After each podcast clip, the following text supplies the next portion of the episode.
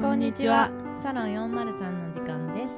秋です。夏ですサロン403は芸術が好きな秋と夏がアートについていろいろしゃべるポッドキャストです毎回一つのアート作品についてごくごく個人的な2人の感想を話し合います6回目になる今日は小説「コンビニ人間」について語りますまずもう6回目になりましたね。なりました。おめでたいですおね。めでたいですね。まあこのねはいろいろね他にもなんだかんだ活動してる我々がそう。月に1回ちゃんとね更新してるっていうのはね素晴らしいことだと思いまあ、ます。簡単ではあるんだけど、ん。意外とちょっとなんかね、む難しいですよね。そうだねなんかね美術館行ったりとかもねそう。したりとかね大変なことがあった。ねけど、うん。まあまあまあまあうまくまあねここまで。うん。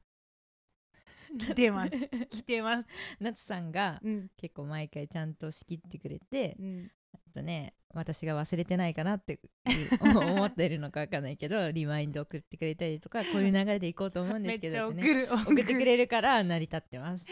本当ありがとうございます、テクノロジーの方は テクノロジあきさんがやってくれてー編集の方ね。あんなちっちゃい手で。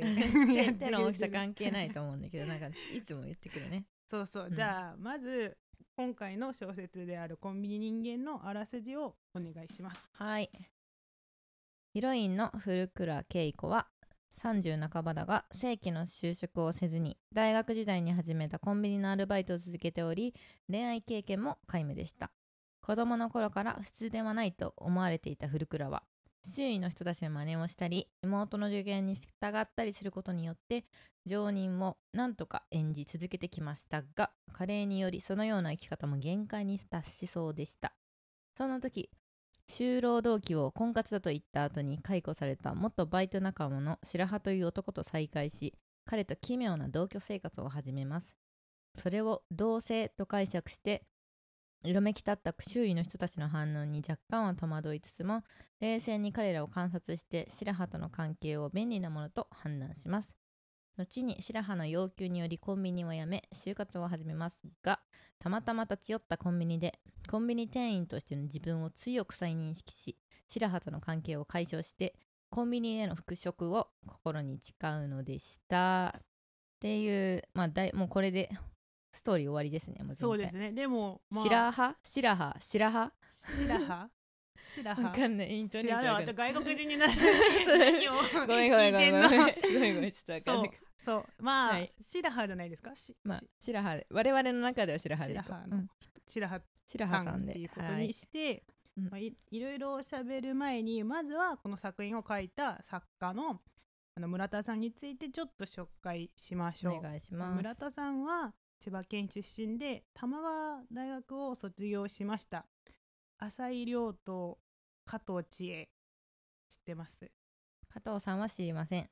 あと浅井亮さんこの前何者何者？やりましたね。と西加奈子、か金山知ってます？うん、なんか美しい人っていうやつ読みました。あああーそっかそっか、どうどうだったんですか？それはなんなんだっけなちょっとちゃんと覚えてないけどううつ病になった主人公がちょっとなんか島かなんか行って、うん。その人そこの人たちと触れてうん。ちょっとう美しい人々に触れてちょっと心が癒されるみたいなハートフルな話だった気がする。なんかね、うん文章も読みやすい、難しいこと言わないし。あ後でうん。また機会があったらこの人たちも、機会なさそうだねなんかその言い方。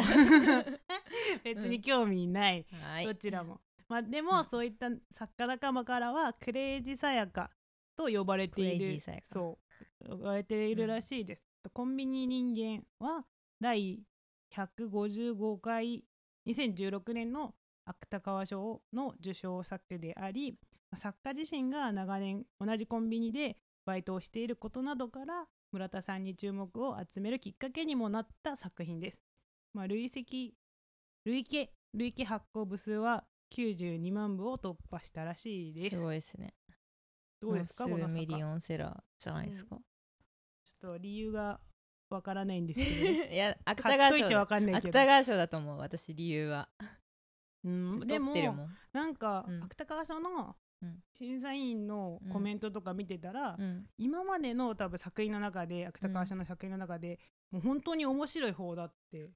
まあそ,、ね、そういう風に書かれてたの見たけど相当面白いらしいね。村上龍とかが言ってたんですけど、うんへーって思いましたね。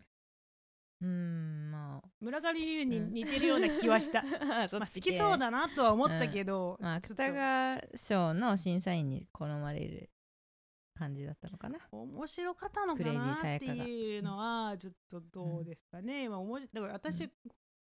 ちょっとねあネタバレにはならないなあらすじで言ったけど、白羽さんうん。が出る前まではもう何回もなんか止めてたもん。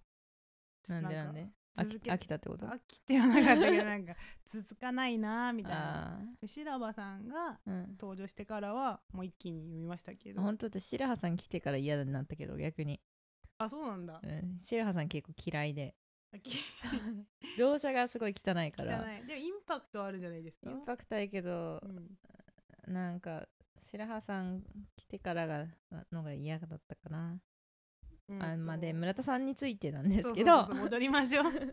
村田さんはなんかねクレイジーサイカって言われてるだけあってなんかすごい変わった人なんかなとうん。感じてて、でその村田さん自身もコンビニで勤めながらサッカーしてたんですよね。今は知らないけど、うん、でもうん、賞を取ってからうん。どうするかっていうことを店長と相談しますうんっていうなんかコメントを見た。うん賞を取った後、うん。サッカーだけではね難しいとこもありますしね。まあそうですよね。でこのねその主人公の古倉さんががさん目線で書かれた文章なんでなんかもう村田さんも古倉さんと同じようなこと考えてる人なのかなって感じてしまって、すごくなんだろう感情のない人なのかなとも思っちゃいました。そうですね。でもでも実際ツイッター見てみたらうん。普通の人っぽかった、だから裏に 裏で隠してるって。でアイコンとヘッダーはあのねクラゲ。綺麗なクラゲ、うんまあね。尋常じゃないで人も空の写真とかもちろんなかった。ポ ポエムとかもなかった。しメンヘラなワードもなかった。普通にね 何々でなんかいなんだろう握手会とかサイン会やりますとか遠方からお越しくださってありがとうございましたみたいな。あーでも挨拶はできる人ですね。そうだちゃんとしてた普通に。うん。なんかすごい尖ってるとかない、全然もうどうかな。でもこういううん。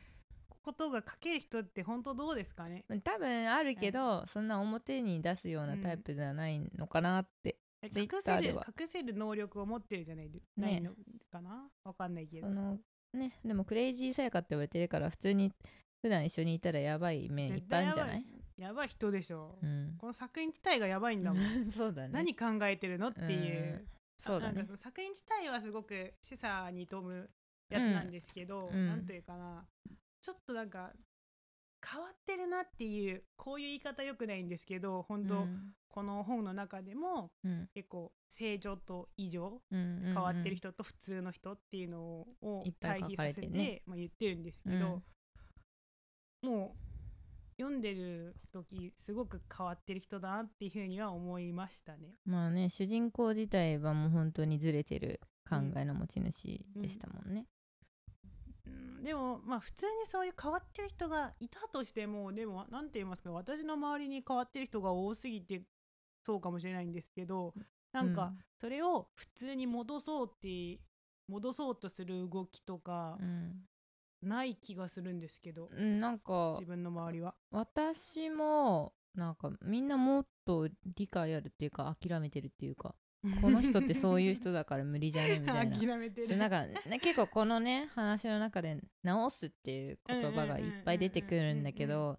なんか治らないと思うんですよ。無理なんですよこれ。だってなんか多分その生まれながらに持ってるうんうんうん。もう性格っていうと弱いけどそうですよね。ねそのまあ性格脳だと言えますよね。脳の構造とか。そうそうそう。だから治すとかいう問題じゃないしだからもうどちらかというと治すんじゃなくてこの古倉さんみたいに自分で、うんうん。学んであどういう風に行動していけばいいんだっていう風にみ真似することはできるけどうん。本当の意味で根っこから変わるうん。のは無理っていうのはもうみんな分かってると思うんでいやでも私の周りってこういう真似もしないですから、ね。もうそのままもう生きていくみたいな人たちが 多いから、だね。結構私はうん。日本って優しい社会だないつも思うんですよ。そうなの。そういう人たちをだから、うん。そのいわゆるうん。異常とか変わってるっていうふうにうん。思、なんかい呼ばれてる人たちを、うん。結構なんか優しくなんだよ優しくなんていうかえな何？なんか仲間外れにしたりとかいじめたりしないしないしない。なんか天然とか言うじゃないですか。えその韓国だともっと厳しいの？まあちょっと厳しいかも。日本よりは厳しい引きこもりとかいるじゃないですか。あそういうのって引きこもりがずっと今40代の引きこもりとかが問題になってるじゃないですか。ね。でもそれを20年ぐらい OK にしとく家族や社会がすごくないですか、まあ出な出れないから仕方ないよねうちの息子みたいな感じで。甘いってこと？あ甘い。なんていうかでも勇気忍をもうちょっとなんていうか 勇気を出して外に出ようよみたいな風に言うのも一つの策じゃ、そうだね。策でまたそれがうん。ちょっと難しそうだから、まあうんいいよじゃああの楽にあの好きなようにしてっていうのもうん。また一つの策なんですけど、うんうん。でも明らかにその後者の方が多いのが日本社会になってて、結構もうどうにもできないと思っちゃう人が多いですよね。なんか関わろうっていうよりは、ね、だからって施設にぶち込むのもな自分の息子なのにとか、あとなんだろう。世間体とか気にして外出すの嫌だとか。うんまあ、そうですよね。もあるのは日本人はねそういう世間体とか気にするのが強いと思うからあんまりその外の協力者を求めないっていうのはありますよね。なんか家庭の問題だから家庭で抱えちゃう、うん。本来そうかもしれない。ですよね。本来なんかカウンセリングまあカウンセリングもねしてると思いますけどうんうん。もっとね外の人をね巻き込まないとどうにもならない問題だけどうん。でも自分が悪いんだとか、うん。我々の育て方が悪かったんだとか思っちゃって、ね。どんどんねそんな長い間部屋から出てこれない状況をね作り出してしまうのはあるかもしれないですね。そうだからそれをみ、そういうなんてイメージが私にあったので、うん。コンビニ人間のうん。これ見てて、特殊じゃないって思ったんですよね。自分の周りが特殊かもしれないですけど、めっちゃなんか変わってる人だらけなんですよ、うん。だらけ、うん。けどみんななんかそれを踏み込んでなんかこうしなさいこうしなさいみたいな風にうん。言わないので、うん。まあ言わない。でもアキさんの周りもちょっと特殊ではあるんで。す そうかな。だってそういう個性が大事な世界だから。いやでも、うん確かにその直しなさいって言われてるようなうん、家庭の人は知ってますね。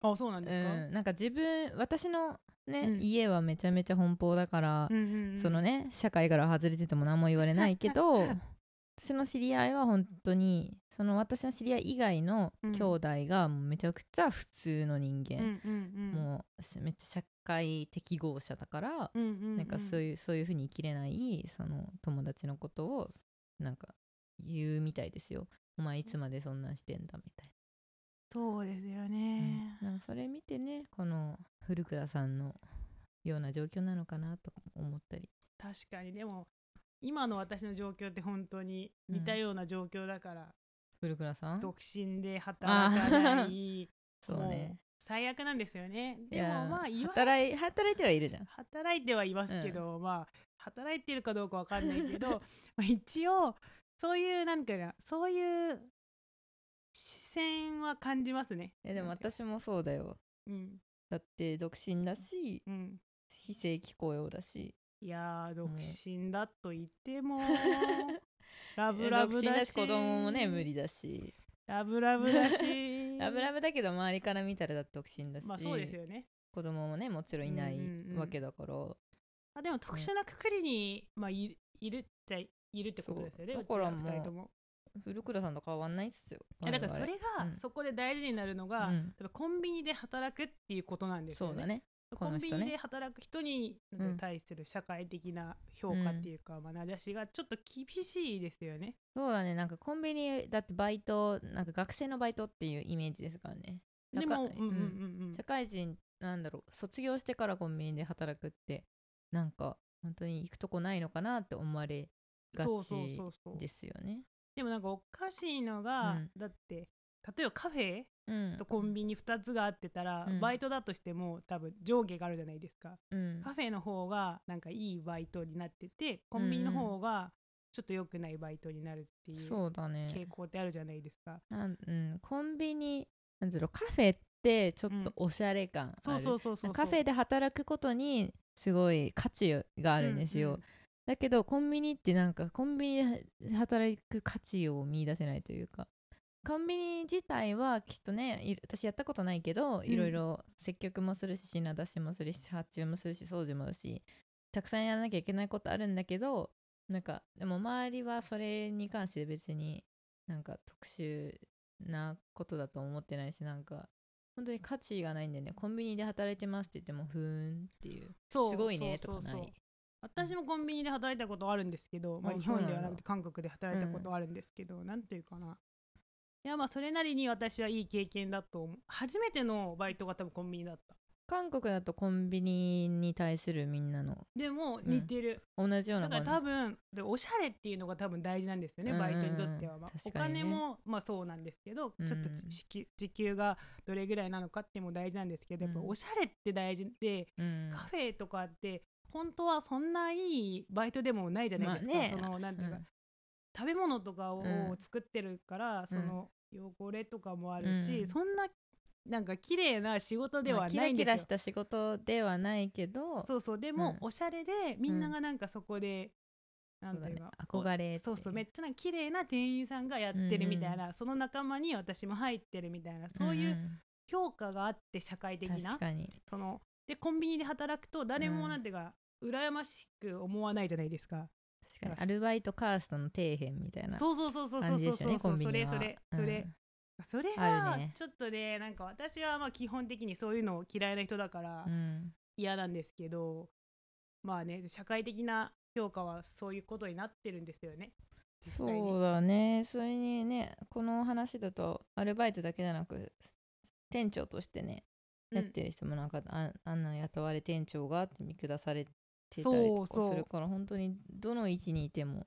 もうコンビニ のもっと上のね、ん。だからセブンとかファミマの社長？もそう 社長とかそっちの経営陣に入らないと、もうあとはもうただのねそうよね。コマでしかないから。でもなんかコンビニのそう店長さんもうん。言うじゃないですか。なんかこんな年になってて結婚もしない人が、あのコンビニでバイトしてるってなんか後でポロッと言うんですけどそういうおかしいでしょみたいなことを言うから、うん。でそういうなんていうかコンビニに対する社会的な評価自体を、まあ、そのコンビニで働く人たちも内在化うん。してるんですよね、そうそうそう。本人自体もね。本人自体もそういうふうに思ってるから、なんかうんちょっとやっぱ社会って怖いなぁ。怖いっすね。まあとにかくそういうのがちょっと持ってったね。コンビニ。さすが。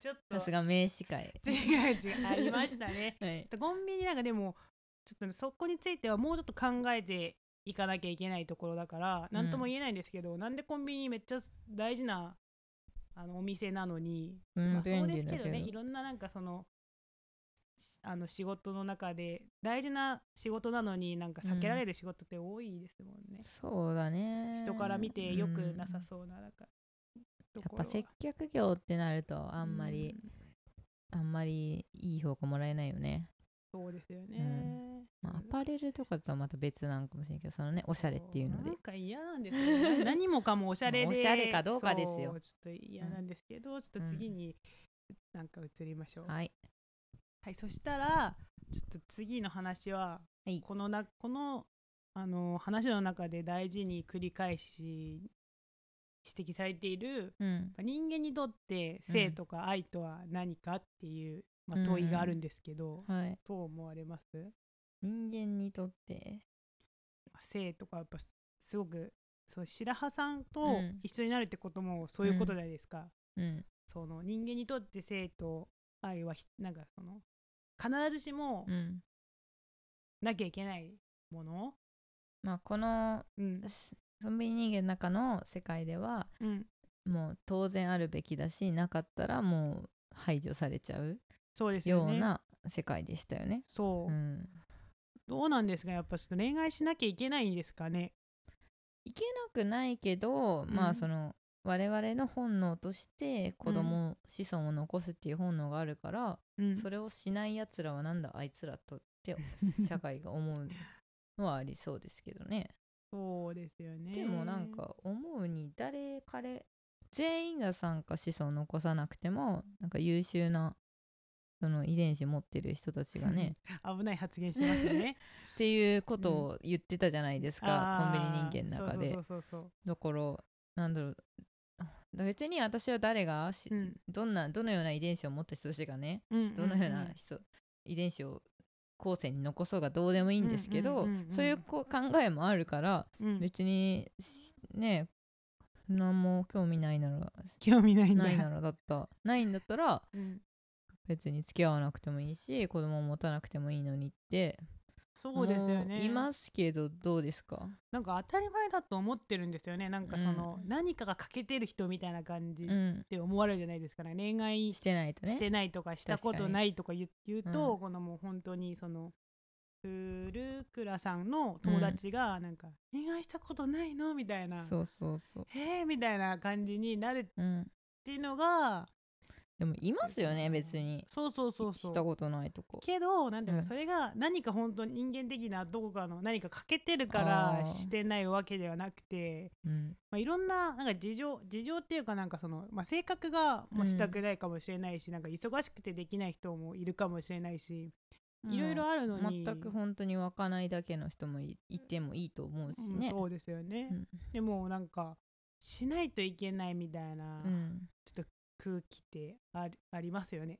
まあありますよね。なんか私はそのどちらかというと恋愛してきた人間だからそうですよね。感じたことないけど、うんなんか。恋愛をしてこなかった人ってなんか焦るらしいんですよね。あそうですよねそうですよね。なんか。焦ってる今焦ってる。今めっちゃ焦ってる 怖いぐらいなんか大丈夫かなみたいな。ななんで焦ん結の婚だって。はまあいいんですけど、うん。なんかちょっとなんかやばくないみたいな感じは。やばいって何がやばいってこと？なんていうかな、うん。ちょっと人誰かを愛するうん。そういうなんていうかな、方法？うん。そういう気持ちをうん忘れて、忘れかけているような気がする。思い出すよ。そう思い出せないなみたいな感じが。思い出せる。大丈夫大ちょっ丈夫とあるっていうことはあっててでも、なんていうかなでも自分がそういうふうに思うのはあるじゃないですか、その恋愛してない人がうん。したいなっていうふうに思うのはちょっとあり,、あり得ると思うんですけど周りからなんかそんなにうん。ちょっとあの人はちょっと誰とも付き合ってないんだってみたいな感じのことを言われる？言われない。言われないよね。うん。なんかでも、うん。おかしく思われてるかもしれないんですよね。なんかその なんでなんかなんかでもね。何年も彼氏いないのっていうふうに思われるかもしれないですが。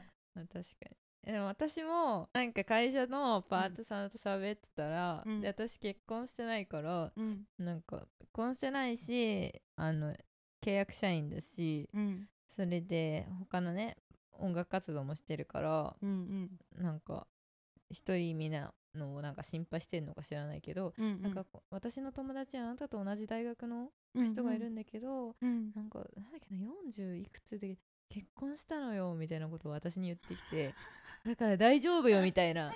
言ってんの？あと。知ら別ねえよ。に私不安とか思ってないしそんなその人の例であって私に当てはまるか別だろうって思ったし。ほらほらいるってもういる。周りがそう全かその人も多分5 50代ぐらいの人だからうんそのい今の若者だったらそんなにね感覚じゃないのかもしれないけど多分そのぐらいの世代の人だと結婚しないのはありえないって思ってるからそうですよね。心配みたい。なんかそう心配で言ってくれてるのは ちょっとよくわかりますね。おかしな人を見る目でね、いやまあ、うん。ちょっとねその話ちょっと悲しくなるだけなので やめときましょう、愛について。そうこのちょっと愛とかちょっと愛が今必要。めっちゃもう私の携帯の愛だって愛ここ、真っ赤っか？そう。これってスペイン語でアモールってあ愛ってあ愛愛してるみたいな。愛愛した愛。どうしたの？やめて やめて。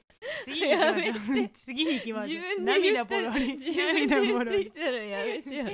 そう。涙次次次は気になるなもうその次ケース。その次ケース買った。わ背景気になるこの作品を読んでからのなんか感想、自分の個人的な感想ってどういう感じですかね？えっとね私的に最初のこの古倉さんがうん。よなんかその昔のことを思い出すじゃないですか自分の、うんうんうんうん。その描写がすごい面白いと思って。あー鳥とか。そう鳥。鳥に鳥焼き。そうそうそう。鳥が死んでて、うん。なんかみんなかわいそうって言ってんのに、うん。自分だけ「おいよっしゃ死ん。でる食おう」みたいななその思考でみんなやべえぞこいつって思うんだけどでもそういうことを言ってるみんなは平気で綺麗に咲いてる花を殺して添えるってういうのは確かになんでそれはいいのっていうのを見た時にもう確かにそうだなって思って、のそれはちょっとうん新しいあれでしたね、うん、な んか古倉さんでもそうそれってなんでいいのっていうのは多分その社会的には小さくて可愛いもの？だからみんな猫ちゃんとかワンちゃんとか飼うじゃん？そうそうそうそう。ペットの感覚のものたち？だから小鳥さんも可愛くチュンチュン鳴いてるから。そう今日もなんか小鳥が可愛いとか言ってて 私の反応が薄いからなんか、ね、殺しちゃダメって思うけどさ うん蚊とかさゴキブリとか醜い虫はさもう一瞬で殺すし殺虫剤なんてあるわけよねねその殺猫剤なんてあったらみんなもうとんでもないことになっちゃうでしょ？けどだからそういうなんか我々の社会のなんか暗黙のルール的なものがあるんだけど多分古倉さんはそういう感覚がないんだと思う。汚いものとか可愛いものとかを殺しちゃいけない殺していいとかだからまあ疑問になっちゃうのかいやだからちょっとね私いつも言ってますけど、うん。だって美しいかどうかの問題だって 美人かどうかの問題だって、まあでもでもあれですよね植物花はなんでじゃあ美しいのにっていうのはあれ植物だからいいみたいな感覚ですよね。ああそうですね。なんだろう。多分感じないっていう思うんじゃないですか？その。なんかねその動物とかはねああからさまに表情を変えて痛いとか、ああのキャンって泣いたりするけど、うんうんうん。花は喋らないしだからこっちもこうさね。殺してるっていう感覚がないからいいってこと出ですよね。張すべきですよ。だから自分のことを、そうだね。めちゃくちゃ。痛い時は痛いって言わないとダメだね。なんかね。何も感じない人だと思ってね。いじめられちゃうよ、でもまあ外見だってすべては。まで戻ってくるのそれ。どう考えても外見だって。いやでもお花みたいな感じで殺されるよ。綺麗でも。確かに。うんそりゃそうですね。いいことないよ別に。次。次。そう。今日はなんかそう。スそれだった。がはい。それはそう。自分も、まあ、似たようなその最初のその下りはすごくいい、うん、そそこまで読んでちょっとコンビニ人間いいなと思ってたんだもん私でもそこから私は白羽さんが登場する前の、うん。そこがちょっとなんかえなんどんなんだっけそこらへん、いやなんか普通にコンビニで働く人とか、その最初のコンビニでの生活？っうん自分の生が、活か、まあ、出るんですけど、うん。そこがそこあんまりっていうことですよねあんまり、うん。まあ、楽し面白くなかったわけではないんですけどそんまあ、なね、つまんなかったのね。つまんなくはなかった、そういうこと一つも言ってない。ああれは、うん。あなんかお互いのさお互いの言葉とかがさ伝染し合うみたいなそれそれ好きなシーンの一つ。お。26ページ、16ページね、それでなんかうん、そのと読みますとお願いします。泉さんと前の店で仲が良かったという主婦の女性がヘルプに来た時は、服装があまりに泉さんに似ているので間違えそうになったくらいだ、うん。私の喋り方も誰かに伝染？違う、伝染合ってる。伝染しているのかもしれない。うん。こうして伝染し合いながら私たちは人間であることを保ち続けているのだと思うみたいなのはう、ん。うん、確かにそういうことかもしれないなとは思いましたね。確かにと思います、うん。ちょっとね、アキさんに似てきてんのか伝染されてうんんのかな。私も夏さんに似てきてるかもしれないですもんね。なんかどこ？わかんない。もう気づいてない。多分ポッドキャストえーたどれば、ないじゃん。ないじゃん。違う違う違うなんか喋喋り方とか似てるかもよ。いやー、そんな風にね適当に適当に投げるのはよくいないですよ。やいやでも私やっぱ接する期間が長い人の口調ってやっぱ似てきますよね。思考とかも。そうなんですか？そうだからね、うん。あの一緒に住んでるパートナーの口調とかうん。めっちゃ似てきますよ。うーんでも結構私はうん。ちょっと、なんて染まらないタイプなんですよね。いやーどうかな？本当に？本当に？いやなんかなんていうか その、うん。その人アドバイスとかはめっちゃ聞くんですけどすぐそのままにするみたいな人なんですけどそうなんだ。根っこっていうか芯があんま変わんないんですよね。言われても、うん。だって読んでてもなんか、うん。ちょっと火花の方がいいなって思うんだもん。まあそれはでもまあ別の話じゃないですか。んまり影響されないような気がしますね作品に影響されないってこと？作品じゃなくて人に。人に？そう。人のなんか、態度とかもあまり多分影響されないタイプ。あ自分が影響するかもしれない。ちょっとも強いかもし確れない。かにナッツさんってなんかすごいナッツさんに対してひどい行いをしてきた人に対してもなんか変わらず普通に接したりとかしますそうですよね。バカみたいなことしてまもうしたね。あんなこの前あんなこと言われたのにまたニコニコ喋るんってちょっと。なんか何も感じてないのかなとか。なんかそういうなんていうかそういうなんとかがあったあれで、うん。結構なんていうか変わってたりしないんですよね、うん。まあそういうこともありましたねありまし昔はたねまあ成長しました？せ今は結構成長して もうなんか私は日本に来てのまあ今6年目になるんですけど、めちゃくちゃ成長したお人間として。でもナツさんはすごいなんかなんかそうねすごいなんか普通の人だったら嫌だなって思うこと言われたりとしてもその人に変わらず接するんですけどでも腹の底では拷問してやるって思って一番タチが悪いんですよ。そういつももう距離置いてくれればいいのに距離置かずに拷問したいと思われてめっちゃ怖いよね。アキさんが、うん。いやなんか関わりたくないですねくらいで終わるんですけどそう。私はもう拷問したいんで。ナツさんもより濃密にね関わってもそう。手を加えたいらしい。その気持ち変わんないから誰かに私のなんかひどいことするともう拷問したくなりますからマジでナツさねんに優しくしてあげてほんと。そう好優しくしてください、ね、拷問されるからあとなんかあります？好きなシーン。きなシーンは、まあ別にいろいろあるんですけど、なんだろう。いろいろ言ってください なんねかねなんかそのい異物は排除されちゃうのがコンビニって言っててうんうんうん。でなんかまあそのコンビニ自体をまあ多分社会全体ともつなげてるのかなっていうのは思ったんですけど、まあそうですよね。だからその異物である自分自身がそのコンビニでも古倉さんはコンビニには染まれるわけじゃないですか。ね。コンビニのマニュアルがあるから、ね。うんうんだけど社会にはその生き方のマニュアルがないから染まれなくて苦しいって言ってるのかなと思って。まあでもマニュアルはマニュアルあるんじゃないですか？社会に。社会は。うん。もうなんかなんかあなんだろうその難しすぎる複雑すぎててなんかでも結局古倉さんもうまくできてると思いきやできてなかったんですよね。そうそうそうそう誘われてなかったし飲み会とか、うんでなんだろう妹にもななんか表情へおかしいよとか言われてたから自分ではうまく真似できてると思ってた表情もやっぱり真似事の表情だと、うんうん。え気持ち悪く見えてしまってなんか。あそうですよね、まあ、もうなかわいそうにも思えるんですけど、うん。普通にはなれないですよね。努力して。こういう言い方良くないかもしれないんですけど、うんあのここに出ている古倉さんは、うん。本当は病気ですからね。まあそうですね。そう 一言で言うと。そうなんていうかその、うん。性格が変わってるぐらいの、うん。ある。優それしい。その程度じゃないんだもん。まあだからね直すっていう言葉使われてます。ねそうそうそう。そうなんかうん。その人をなんて殴るとか、うん。それはちょっと性格が変わってるとかちょっとなんか変な人ぐらいのレベルじゃなくて、うんひょっとしたらサイコパスになれるぐらいうんのあれだから、スペルガー的なうんうんうんうん。うんところですよねこの人に関しては。あるから、そこはなんていうのかな。結構意外となんていうかな。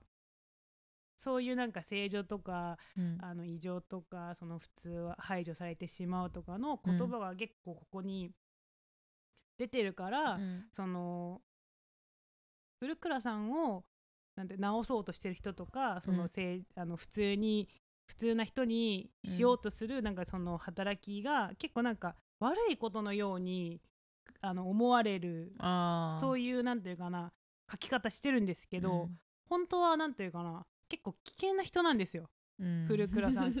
危険人物。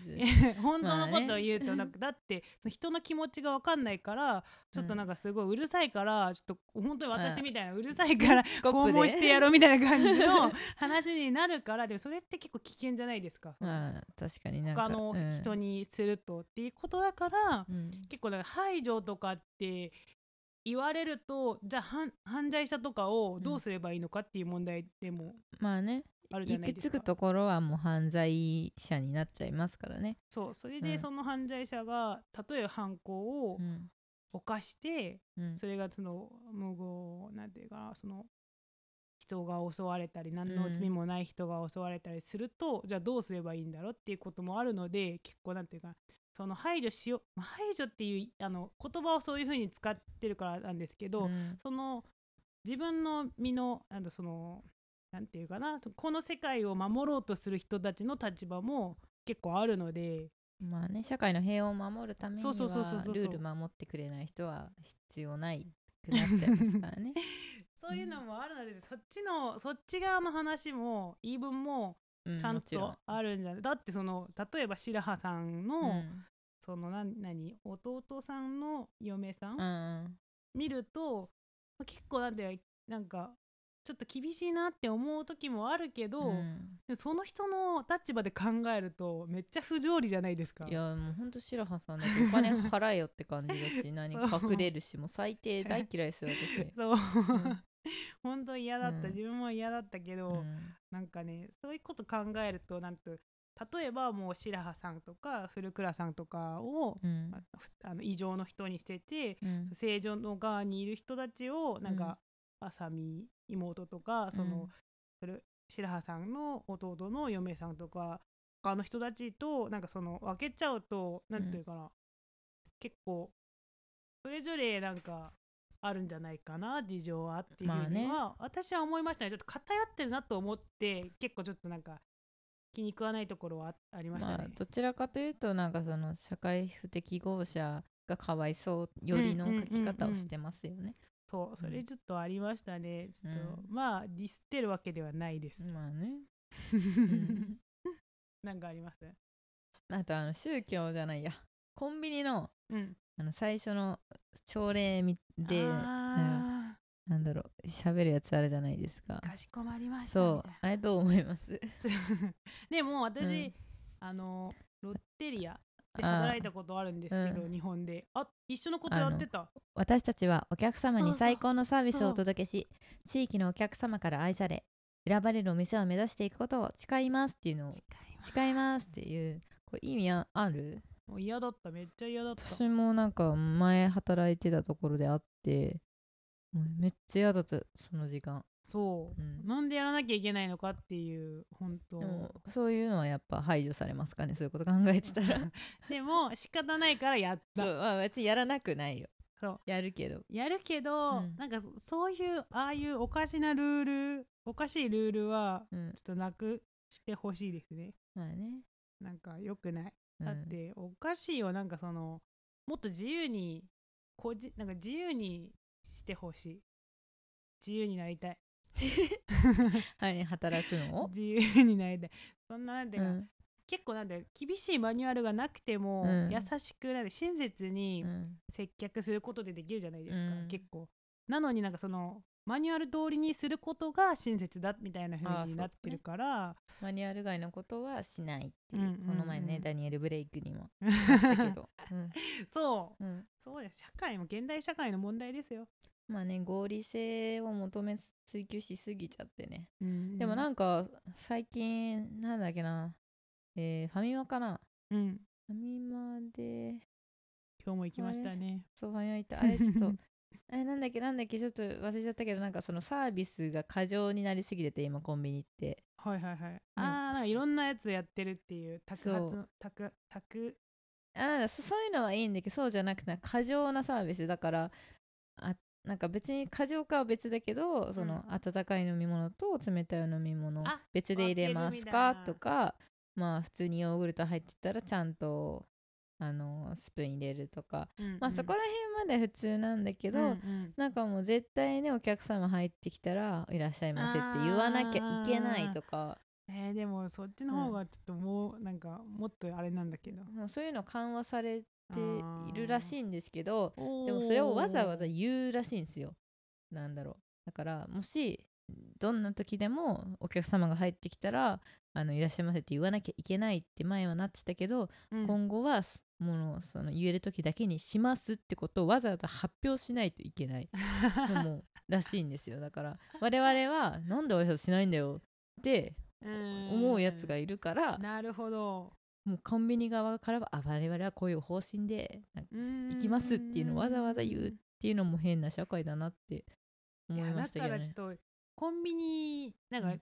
この人もあそのなんていうかうん。この、コンビニに行く人行く側もおかしいってなんかそのすごいなんかサービスされなきゃいけないんだって過いう剰になっちゃって。あのその気持ちがうん、ちょっとねうん、あるんじゃないですか？そうね。その、まあサービス受ける側もちょっとねほもっともっとってなっちゃってますから。だってドトールのあれあったじゃないですか。あド線引き。トールそう。今日ね私エクセルシオール行ったんだけど 線あった。あ あったあった。どこにもあるんだそれ。あなんかねあのカウンター的なあところは,、いいい。いで一人で座るところうんうんは線ある、ですね。なんかびっくりしましたね。ふ別になんかお互いなんかそのいやここまでちょっとここにここまで私が使っちゃうと、ちょっとなんか迷惑かなって思って、うん。例えば自律的にやればいいのに、線が、まあやれないやつがいてね。そそうですよね。れでそれで苦情が来て線引いたんだけどあれめっちゃ見た目的にダサいよね。線。ダサいしなんていうかな この社会どうなってんのっていう気持ちになるんですよ、まあねちょっと絶望するよねあの線は。なんかこんな出ねえよって思う。全てがそのうん。定められている社会でもうここもうこういうことに なりなってますからねみたいな感じで怒られそうな感じだから。あれもう出たらもうすぐ怒られますよ。そうなんかちょっとちょっと辛いもう生きていくの物が多いからって広げたら怒られますよ、辛いですわ、うん。生きていくのが辛い。ね、社会はいろいろルールが厳しいですね、厳しいです、うん、あとなんかあります？えっとね私好きだったのは、うん。白羽さん結構うざいじゃないですかうざいうこと。い。それを古倉さんとの会話で古倉さんが感情ゼロだから めっちゃ失礼なこと言われてんのに感情的にならずにね。もうちゃんと返すんですよ、うんだからあの白羽さんの言ってること結構なんか穴だらけだったりするんだけど、古倉さん冷静感情的にならない分冷静だから、全部打ち返すんですよね痛いとこついてくるっていうかそれちょっと爽快だったあそう、うんそこは良かったですよねでもなんでそれがいきなり当選になんかあそうお。同性はなんかちょっと飛びすぎかなみたいな。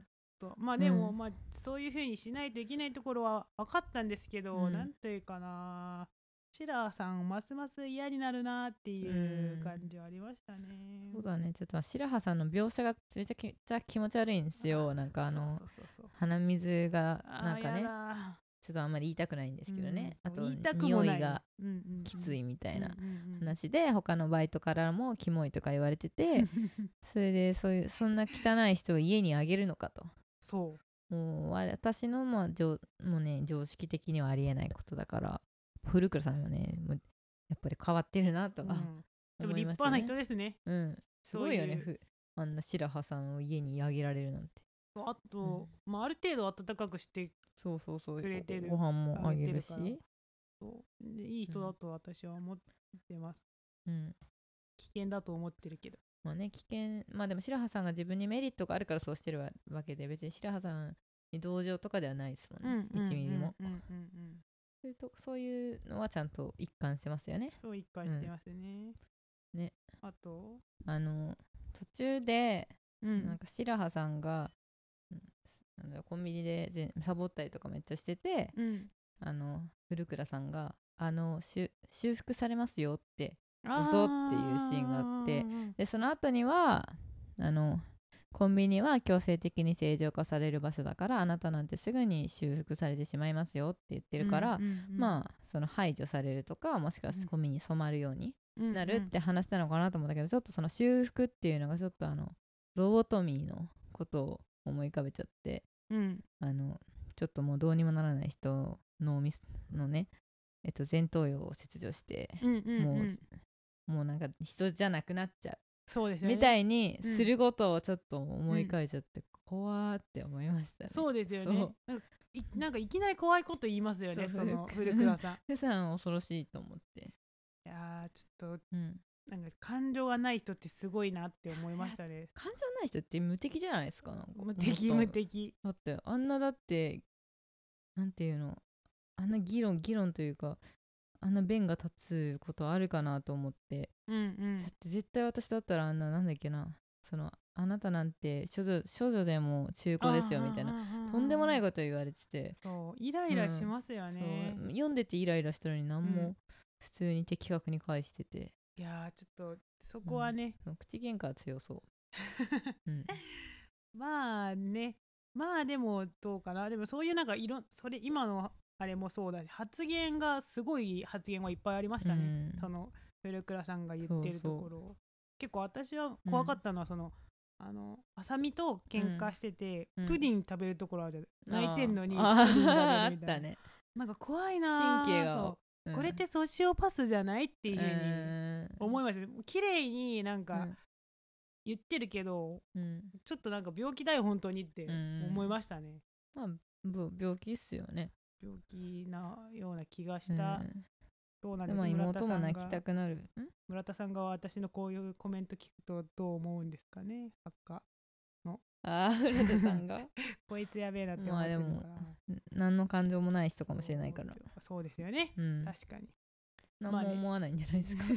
で矛盾点あったら全部言い返されますよ。怖めっちゃえ怖いですよ。怖い。だからまあね。我々が相手を嫌な気持ちにさせようと思ってうん。なんか言うじゃないですああかそうそうそうそうそう。いうの通じないんすよ。通じないかもしれだない。からもう口喧嘩いや最強怖い。ちょっと怖くなっちゃった、まあ、怖いですね。ああとうん。もう一個なんかああこれわかるなって思ったのがその、白羽さんのことをみんな他のアルバイトがもうあいつこの年でアルバイトとかやべえじゃんみたいなことをうん。みんなで笑うんですよ、なんかそういうのってやっぱまあいじめとかうんでありがちな,、なんか私たちは白羽側の人間じゃないっていうなんか優位性。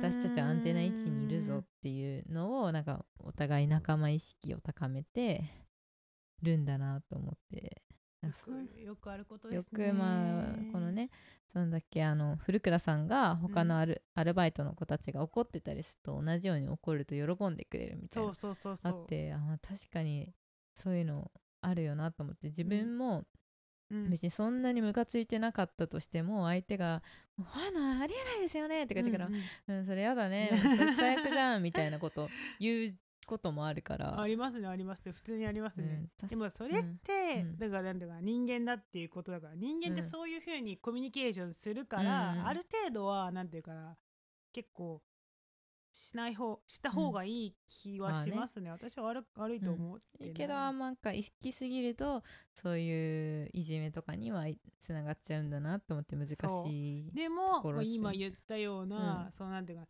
そういうふうにしてて、うん。自分たちはシラーさんの側には立ってないみたいなふうに、上から目線になるのは、うん。ちょっとなんかねやばいですよね。うん、そうなんですよ、ね。だって泉さんとかはもう、どうなんだろうそんなその菅原さんとかも。めっちゃもう世間的なうん。そのバロメーターで判断しちゃうと、うん。そこにいる全ての人がそんななんか勝ち組ではないのにね菅原さんとかわかんないですもんねこれからの人だとから。なのになんかうんいきなりなんかその、いやいや私は負け組じゃないみたいな、底辺じゃないみたいな風に出るからちょっとそうだね。ね。まあ結婚してるから私は別にパートでもうん。社会的には別に負け組じゃないだったり私は学生だから負け組じゃない。うんうん。あの人はもういい年なのにうん。結婚せずにアルバイトだから負け組とかそのそうですよねいう他のね。要因が加わってるんでしょうけどなんか。なんかねそういうのちょっと怖いですよね。そういうね。なんか、いきなんかその前その目の前ではそんな風に思ってないように行動してたのに、本当の本音ではうん。そういう風に評価されてるとしてたらね。怖いですもんね。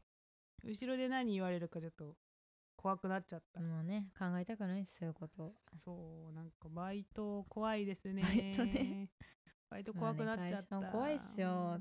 何思われてるか分かんないですもん。う去年まで私もアルバイトだったから、うん。ねあいついつまでアルバイトやってんのって思われてんのかなとかいや思われてないでしょ。いや思われてますよ。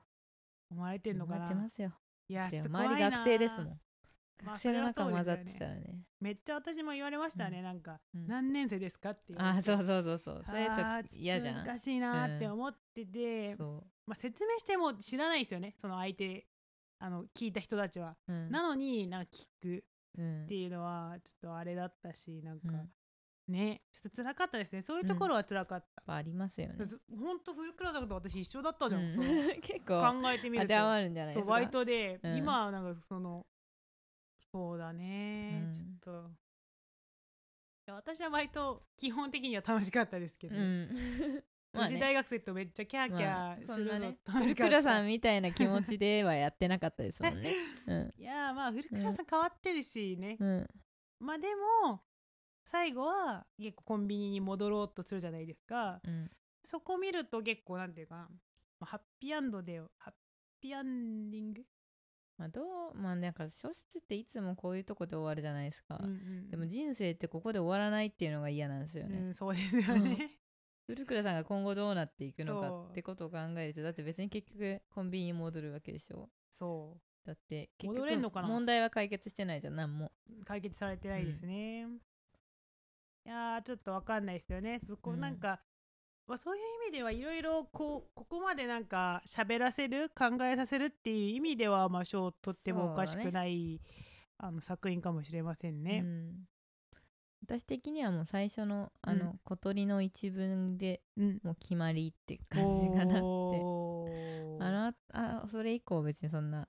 えじゃあ10点満点で何点ぐらい、えー。えーそれ言うやつ？ー言ってなかったじゃんいやちょっとあ、えーあら新たに導入してみましょう。えーなんかえー評価できる部分って何だと思います？うん？評価できる部分。部分まあまあなんていう？もうもう文章とかは発想表現テーマみたいな？いろんなところ、文章自体はうん。別になんか読みやすいしうん。分かりやすいからいいと思うんですけどなんかやっぱね火花好きなそうですね。私人にはね。にとってはちょっとなんかもっと深みのあるで現代風なんですよね。そうだね。まあコンビニ人間なんかちょっとコンビニ感あるかも。なんかそそれで結構なんかうん文章も短くて結構、うん。まあ、読みやすいのはねん。早く読めるしのはあるんだけど、うん。だって直木賞じゃないんだから私はまあね。もうちょっとなんかね美しい表現を求めて、芥川ってなるとさその文章の美しさ感じないかな。簡潔さはか感じたけど。そう。あでもまあこういうふうに書くのがもっと難しいとは言われてますけどね、こういうなんていうかな。まあね。まあ簡ね潔な文章。そう。そういうふうにであとなんかその、そのアスペルガーとかうん。の人たちのことをちょっと擁護しすぎなんじゃないか っていう点を含めちょっと点差があるかなみたいな。それで？それで？えー、えーちょっと基準がないからな。何が10ですか？火花は何点じゃ？火花は私にとっては8.5ぐらい、8.5? まあ、9にはいかないけどもうあ 9, 9ぐらいかな私にとってはほんと。5ぐらいですかねえめっちゃなんか低いじゃん。低い。私にかいな6点ぐらい嘘でしょ。何それずるいんだけど。6点ぐらいだと思った。ずる。でもここまで喋らせるってことはここになんかいろんななんか論点が入ってるってこと自体は、うん。まあすごいしテーマ自体はねとっつきやすい。面白い。海外で売られそうな感じはあるのかなと思って結構日本的なうん。何かがあるような気がして、でもそれが結構そういうなんていうか社会のなんていうか社会の眼差しっていう結婚しなきゃいけないとかなんか連年はこうすればいいんだとかみたいなのを、まあ、せん他のヨーロッパとかアメリカでも欧米でも通じるところもた多分あると思うので、そこもあってて結構まあいいところはあるんだなって思ったんです。ね、それで6点。でもそこまで好きではない。うん極めて好きではない。まあでも今回ねコンコンビニ人間読んでこんだけ話せたからよかったですよね。本当は良かったのかもしれないですよね。こんななんか いっぱいしゃべ回も、喋っといて、なんかうん。6点とか言ってて、うん、いやいやでも私の一人個人の意見ですから、まあね。そんな、まあ。本当はまあ100点、もう 10, 10点、100点、200点のものだと 思っております。村上龍が称賛してるからね。そうだね。私みたいな人間が 6点とか言ってても何の、ね、我々小説家じゃないから。そう。言ってますからね。うん頑張ってくださいね村田さん。ねそうです。今回のサロン403はここまでです。第6回目はいかがでしたでしょうか？Twitter、Instagram 等ございますのでよかったらフォローしてみてください。コメント、感想待っております。さようなら。You don't know me 今回の秋によるカバーは東京ゲゲゲイでエゴイストです聞いてください別に私は何にも変わってない。むしろ変わったのはそっちでしょ。君のためとか言われてもああしろこうしろうっせえよ。勝手に幻想抱いちゃってそれってどんな女だよ。で悪いけどあなたの態度はっきり言ってキモいんだけど悪意じゃない。だからなおさら厄介極まりない。私は私のものだけであって私はあなたのものではない。タバコだってアルコールだってちょめちょめだってやってっからそんな人だとは思わなかった。ロボットとでも付き合ったら？愛という名の抑圧ありがたく受け止められないようなナオミ本当のことは何も知らないくせにすぐジャッ余計な世話。You don't know me 人には人の事情があるってことすらもわからないの。あなたのエゴだから。エゴイスト。あなたのエゴだから。エゴイスト。あなたのエゴだから。エゴイスト。あなたのエゴだから。